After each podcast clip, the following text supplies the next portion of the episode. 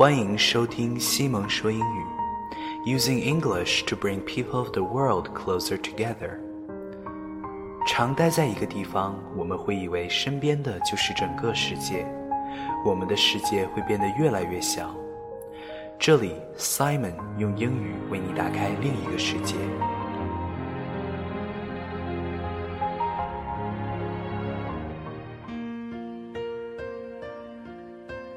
Choose the life you want to live. Occasionally, life can be undeniably impossibly difficult. We are faced with challenges and events that can seem overwhelming, life destroying to the point where it may be hard to decide whether to keep going. But you always have a choice. Jessica Heslop shares her powerful, inspiring journey from the worst times in her life to the new life she has created for herself. In 2012, I had the worst year of my life.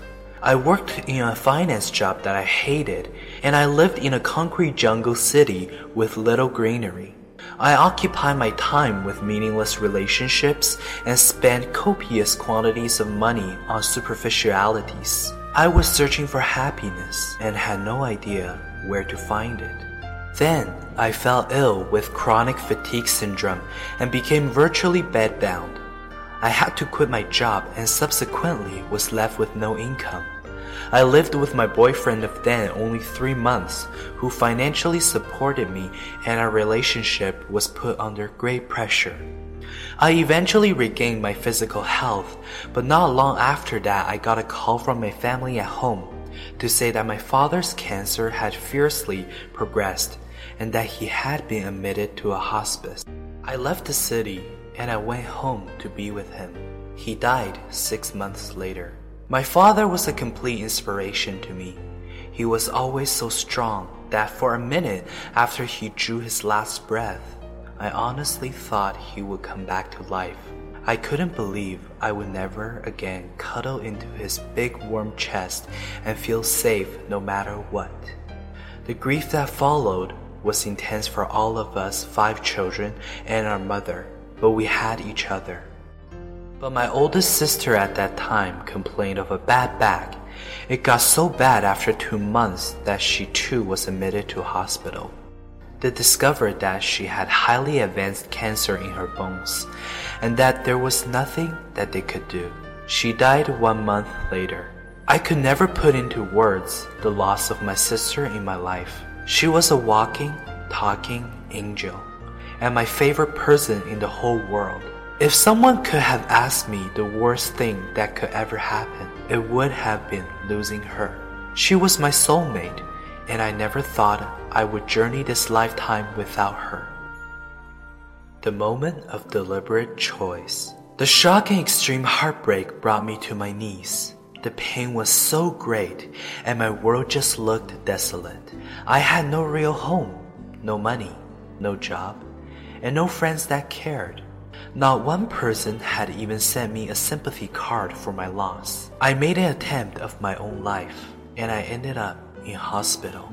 I remember lying in the hospital bed, looking up at the ceiling and seeing my sister's beautiful face. She stayed with me all night long. I realized during that night that I had a choice. I could choose to end my life or I could choose to live it.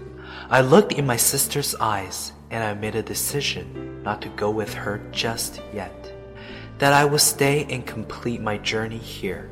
I also made the decision that I wouldn't just live any life. I would live the life that I absolutely love and nothing less. In that moment, the clarity that descended around me was like a light shining in a dark room for the first time.